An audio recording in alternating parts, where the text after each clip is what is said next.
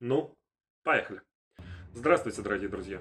С вами Ваня Иванов, и это американский подкаст, в котором я рассказываю об американской истории, культуре и литературе, от начала и до сегодня. Все мы знаем об Америке все. Мы знаем, что ее колонизировали. Но как это выглядело? Толпа людей просто приплыла на новое место и сделала что? Они дома построили, землю поделили, местных поработили. Что вообще такое колонизация? Какие бывают ее виды? Что делали пуритане по прибытии в Америку? Как строили новый Плимут? Обо всем этом сегодня. Итак, мы начинаем. Выпуск шестой. Как пуритане колонию строили?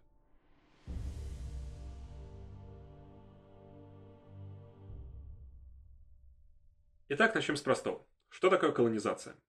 Википедия, да, на нее ссылаться не грех, учитывая охват аудитории, определяет колонизацию как выделение поселения или основание новых поселений на чужой территории, либо заселение и освоение своих окраинных земель.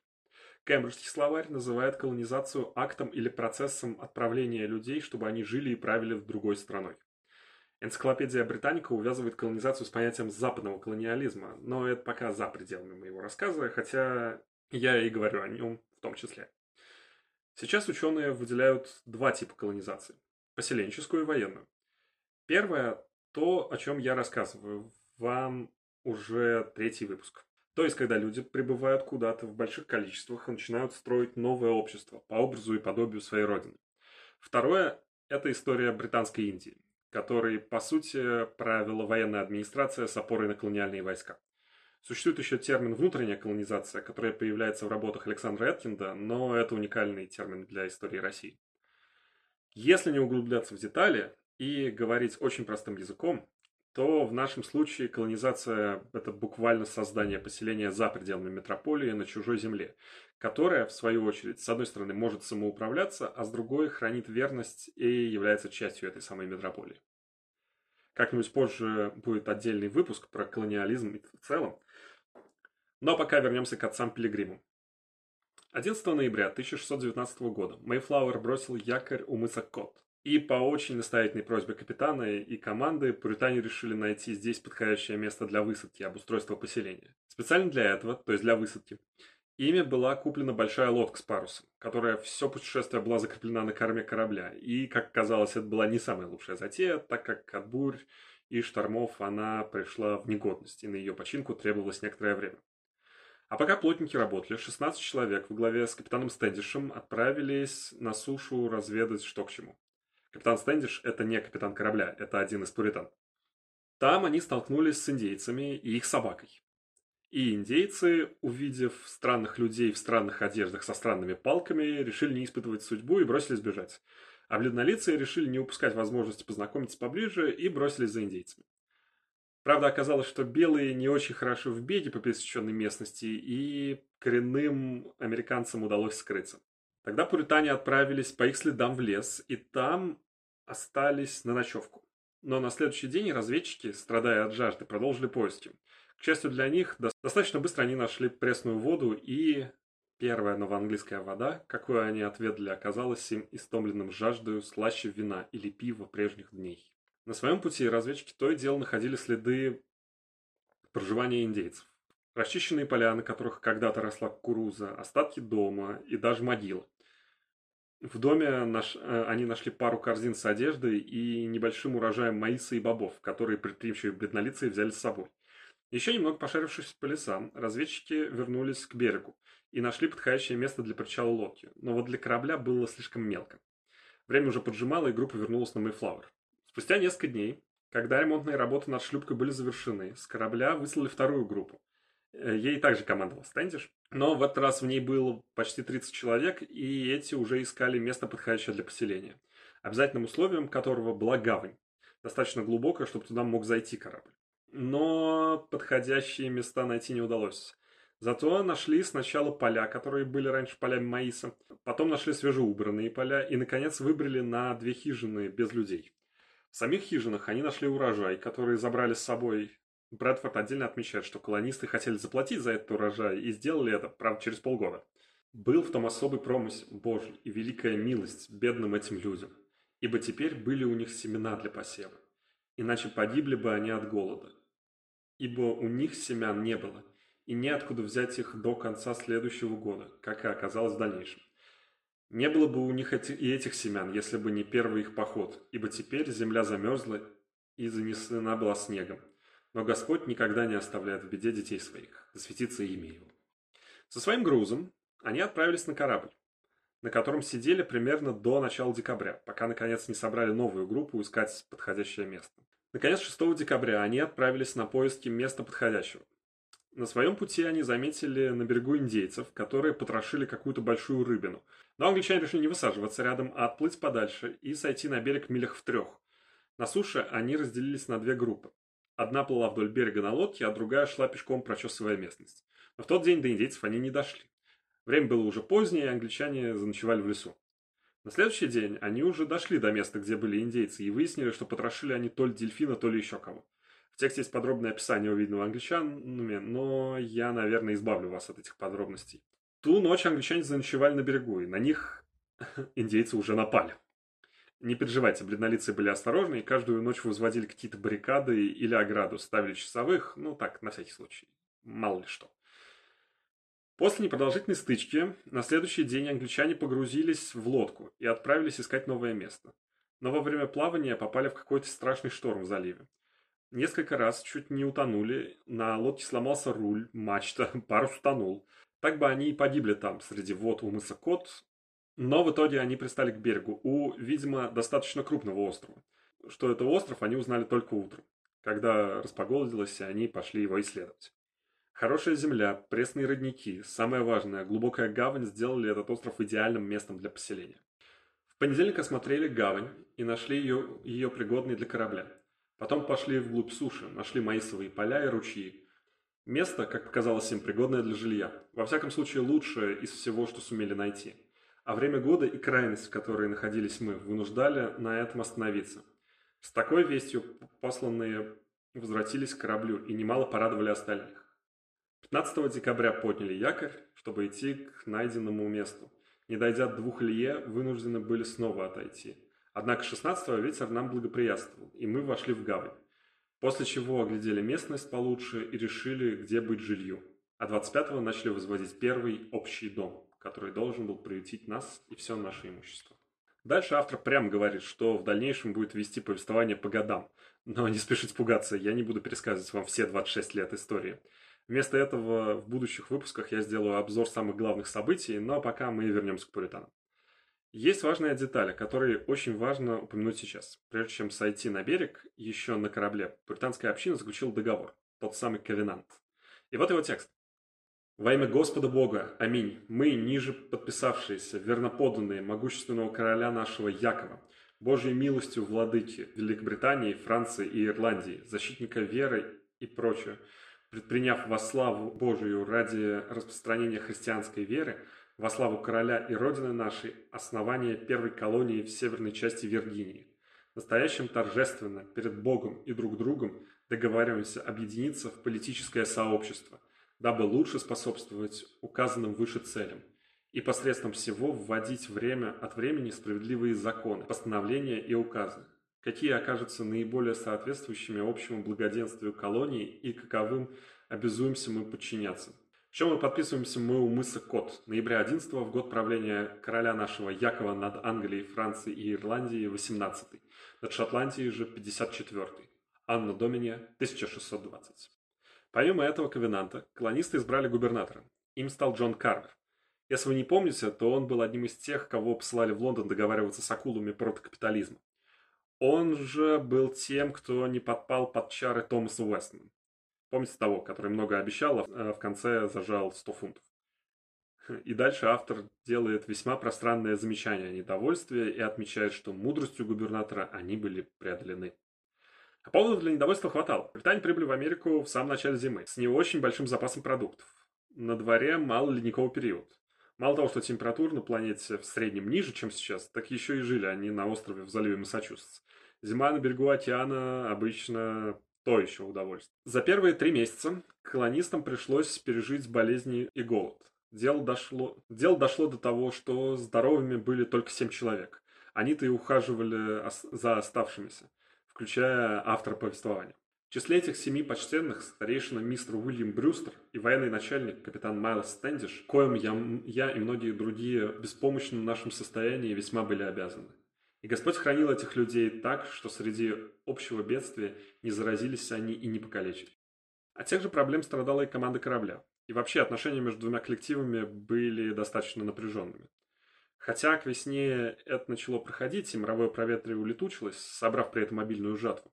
Из более чем сотни пуритан живых осталось едва ли 50. Команда корабля также потеряла примерно половину, и только весной следующего года смогла сняться с якоря и отправиться обратно в Англию.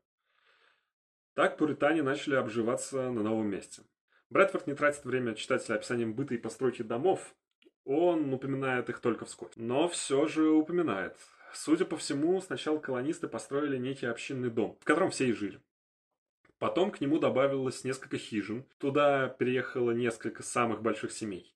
Медленно, верно, поселение росло. К ним приходили индейцы, но держались поодаль. Брэдфорд замечает, что однажды даже индейцы украли у поселенцев инструменты. Так могло продолжаться достаточно долго, пока, наконец, 16 марта к поселенцам не подошел индеец, который весьма сносно мог изъясняться по-английски. Индейца звали Самосет, и в этих местах он был не местный, а откуда-то с восточного побережья куда приходили рыболовецкие корабли. Оказалось, что Самосет подружился с моряками, и они обучили его английскому языку. К удивлению колонистов, он даже мог назвать имена кораблей и капитанов. И еще большему удивлению, он оказался не единственным знающим английский язык. Еще был индейец Кванто, но о нем мы поговорим чуть позже. Поговорив с колонистами, Самосад ушел. Через несколько дней вернулся с пятью другими индейцами. Те вернули украденные инструменты и рассказали, что в паре дней пути от колонистов есть поселение, которым правит вождь Массасоид. Пуритане попросили пригласить его на встречу, и через пять дней он явился с небольшой свитой. После не очень длинных переговоров индейцы и колонисты заключили мирный договор. А условия были следующие. Ни он, ни люди его не станут чинить поселению вреда. Если же вред будет кем-либо из них причинен, виновного обязуется выдать для примерного наказания. Если будет что похищено, вождь заставит похищенное вернуть. Тоже обязуются делать и поселенцы. Если кто начнет с ним несправедливую войну, поселенцы окажут ему помощь. Если кто пойдет войной на них, он им поможет. О договоре обязуется он известить союзные племена, дабы они не чинили поселенцам вреда, и также к договору присоединились. Приходя к поселенцам, они не станут брать с собой луков и стрел. Скванты и Самосет остались жить с пуританами. Их помощь в итоге оказалась неоценима для поселенцев, так как они научили отцов-пилигримов, как правильно ловить рыбу, сажать маис и стали переводчиками и проводниками. Кстати, Скванту в свое время был захвачен неким хантом, который хотел продать его в рабство испанцам, но индеец сумел сбежать и добраться до Англии, где его приютил некий лондонский купец. А потом некий мистер Данмер отвез его обратно – а сам отправился исследовать те края, примерно в то же время, что и пуритане. Даже странно, что они разминулись. И этот самый Данмер оставил отчет, в котором отметил удачное расположение поселения, плодородные почвы и свирепость индейцев. Санна Данмер вроде как погиб от ран после нападения индейцев, живших южнее, где-то между Виргинией и Массачусетсом. Автор предполагает, что всему виной происки французов, которые обвиняли англичан чуть ли не в колдовстве и сумели настроить индейцев против них. Эта история еще всплывет в будущем, а, а пока за всеми этими хлопотами пуритане провели свой первый год в Америке. В 1621 году Мэйфлауэр, удостоверившись, что колония живет, засобирался в обратный путь. Но все же решил не спешить из-за неурядиц, да и мало ли что, вдруг индейцы нападут. Весной того года пуритане начали сеять маис, когда вдруг их постигла трагедия. В апреле губернатор колонии вернулся домой после работы в поле.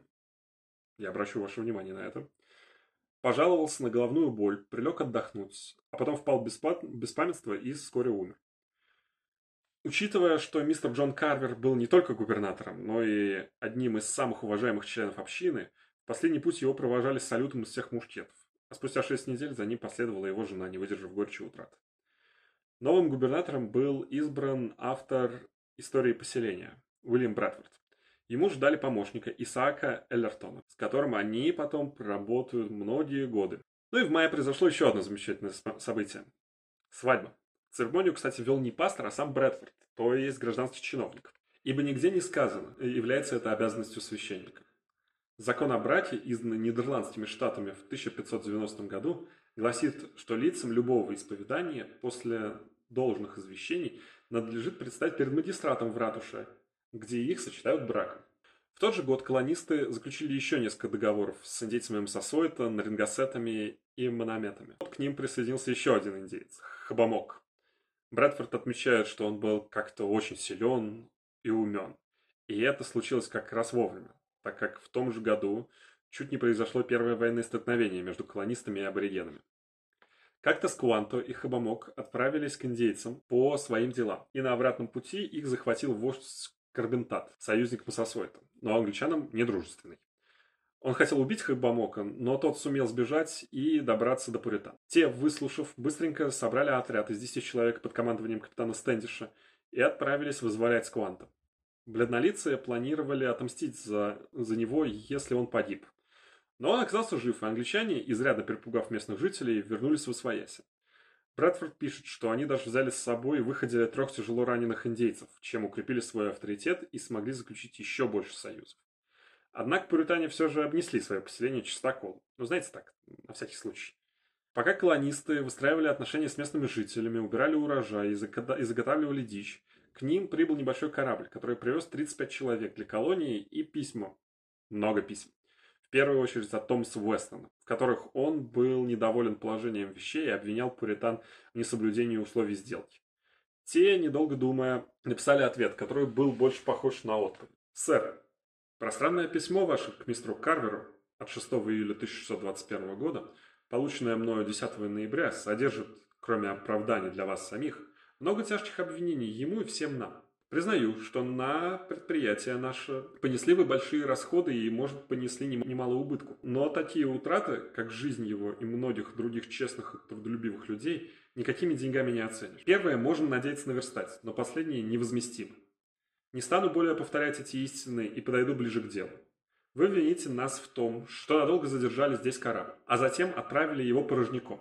Пять недель стоял он у мыса Кот пока мы, едва передвигая ноги после долгого плавания и многие преодолевая трудности, искали среди зимнего ненастья место для жизни.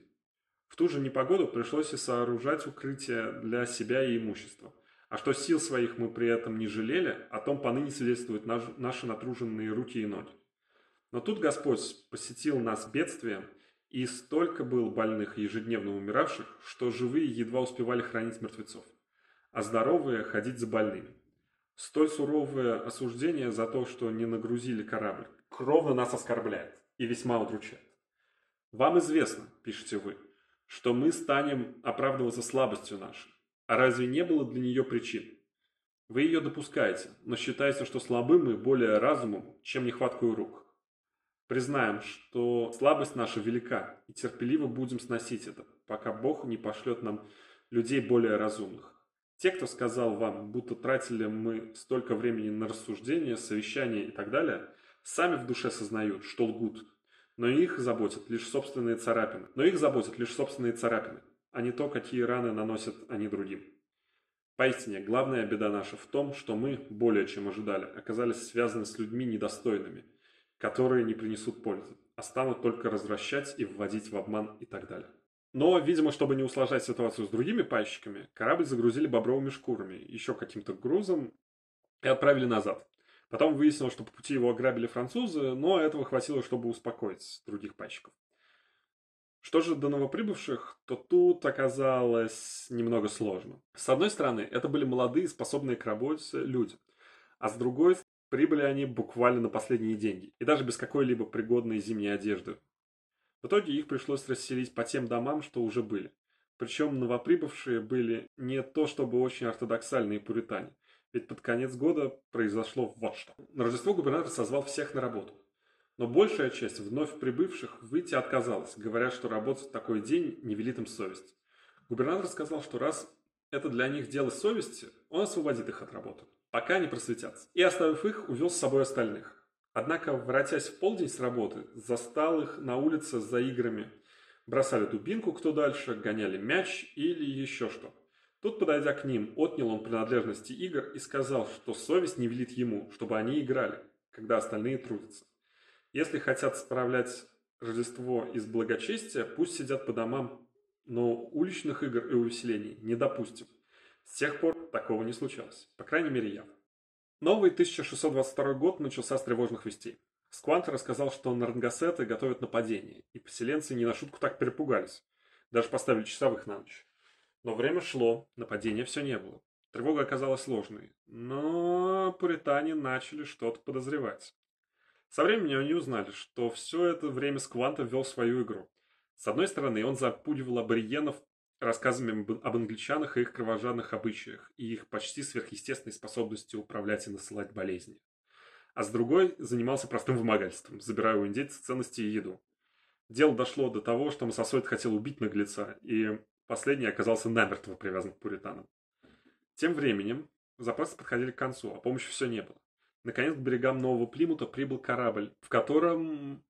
Нет, не было припасов, зато были письма от Вестона. В некоторых из них было много обещаний, но мало суть. А в других были сообщения о том, что Вестон попросту сливается и продает свою долю другим пайщикам. И предупреждает Пуритан держать с ними ухо востро. Но те ребята уже были опытные и отнеслись к словам Уэстона с, до... с определенной долей иронии. Лучше уповать на Господа, нежели надеяться на человека.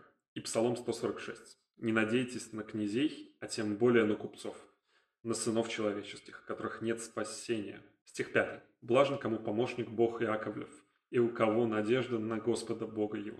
Наконец Вестон предупредил, что намерен основать свое поселение в тех же местах, и потому посылает вперед себя 100 человек. Об этих и других проблемах Пуритан предупредил один из пайщиков в своем письме. Мистеру Брэдфорду и мистеру Брюстеру и так далее. Любовный привет мой всем вам и так далее. Общество пайщиков выкупило у мистера Уэстона его долю и очень рада от него избавиться, ибо человек этот слишком высоко, высоко себя ставит и мало имеет в себе страха Божьего, подобающего тому, кому доверено дело такой важности. Не стану говорить обо всем, что против него известно, но мудрому и нескольких слов достаточно. Мистер Уэстон не позволяет брать на корабли свои писем или чего-либо вам нужного, и это ради каких-то своих целей и так далее – Брат его Эндрю, коего шлет он старшим на одном из этих судов, юноша грубый и вспыльчивый, и расположен враждебно и к вам, и к пайщикам. Вместе с мистером Уэстоном он замыслил вредить и вам, и нам, здешнему нашему делу и благим целям. Нам доподлинно известно, что ездит он в поселение, якобы как посланец пайщиков, и погрузит все вами заготовленное на свои корабли, будто бы присланные пайщиками. А между тем все заберет себе. Попытается он также выведать, что вами здесь обнаружено прибыльного, дабы и это отнять. Да избавит вас Господь неусыпно бодрствующий над Израилем от столь безрассудных людей. Скорбим, что вынуждены предостеречь вас против них. И поручаем вас Богу, да благословит и умножит Он вас тысячекратно. Во славу учения Господа нашего Иисуса. Аминь. Будьте здравы. Любящие ваши друзья Эдвард Пикеринг, Уильям Грин получение настоящего письма просим скрыть, но извлечь из него возможную пользу. Мы и сами надеемся еще в этом месте снарядить корабль. Уэстон, в свою очередь, всячески пытался убедить пуритан не верить письму, но вы уже понимаете, как, как они на это реагировали. Новоприбывших уэстонцев Брэдфорд описал как беспутную ватагу. Добавим к этому истощившиеся запасы и получим ежедневную норму хлеба в четверть фунта на человека. И этого хватило до урожая, но не очень, впрочем, богато. От возможной голодной смерти Пуритан буквально спасло чудо. И вот еще одна милость Божия. В гавань приходит корабль под командой некого капитана Джонсона. Он послан был несколькими купцами, чтобы обследовать все гавани от нашей местности до Виргинии, а также мели возле мыса Кот. И в пути вел бы, где сумеет меновый торг. На корабле было много английских бус, которые в те времена ценились, а также ножи, хотя и просили за них дорого и продавали только большими партиями. Но поселенцы и тому были рады и готовы платить двойную цену, а то и более. Сами же отдавали по 3 шиллинга за фунт наилучшие бобровые шкуры, которые всего несколько лет спустя шли уже по 20 шиллингов. Было теперь на что выменить, выменивать бобра и другое. И можно было купить сколько угодно маиса. Люди мистера Уэстона, да, Брэдфорд их прям так и называет, перебрались жить на берег залива. Автор, конечно, весьма иронично и критично относится но под этим слоем критики можно заметить, что они в целом столкнулись с теми же проблемами, что и пуритане. Только решать их пытались другими методами. И это все привело к тому, что против англичан созрел заговор, который обещал новые проблемы в будущем году. С вами был Ваня Иванов и американский подкаст. Продолжение истории Пуритан вы узнаете в следующих выпусках. Спасибо за внимание. Если вам понравился выпуск, то, пожалуйста, поставьте лайк, расскажите друзьям. Подписывайтесь на телеграм-канал. До скорого.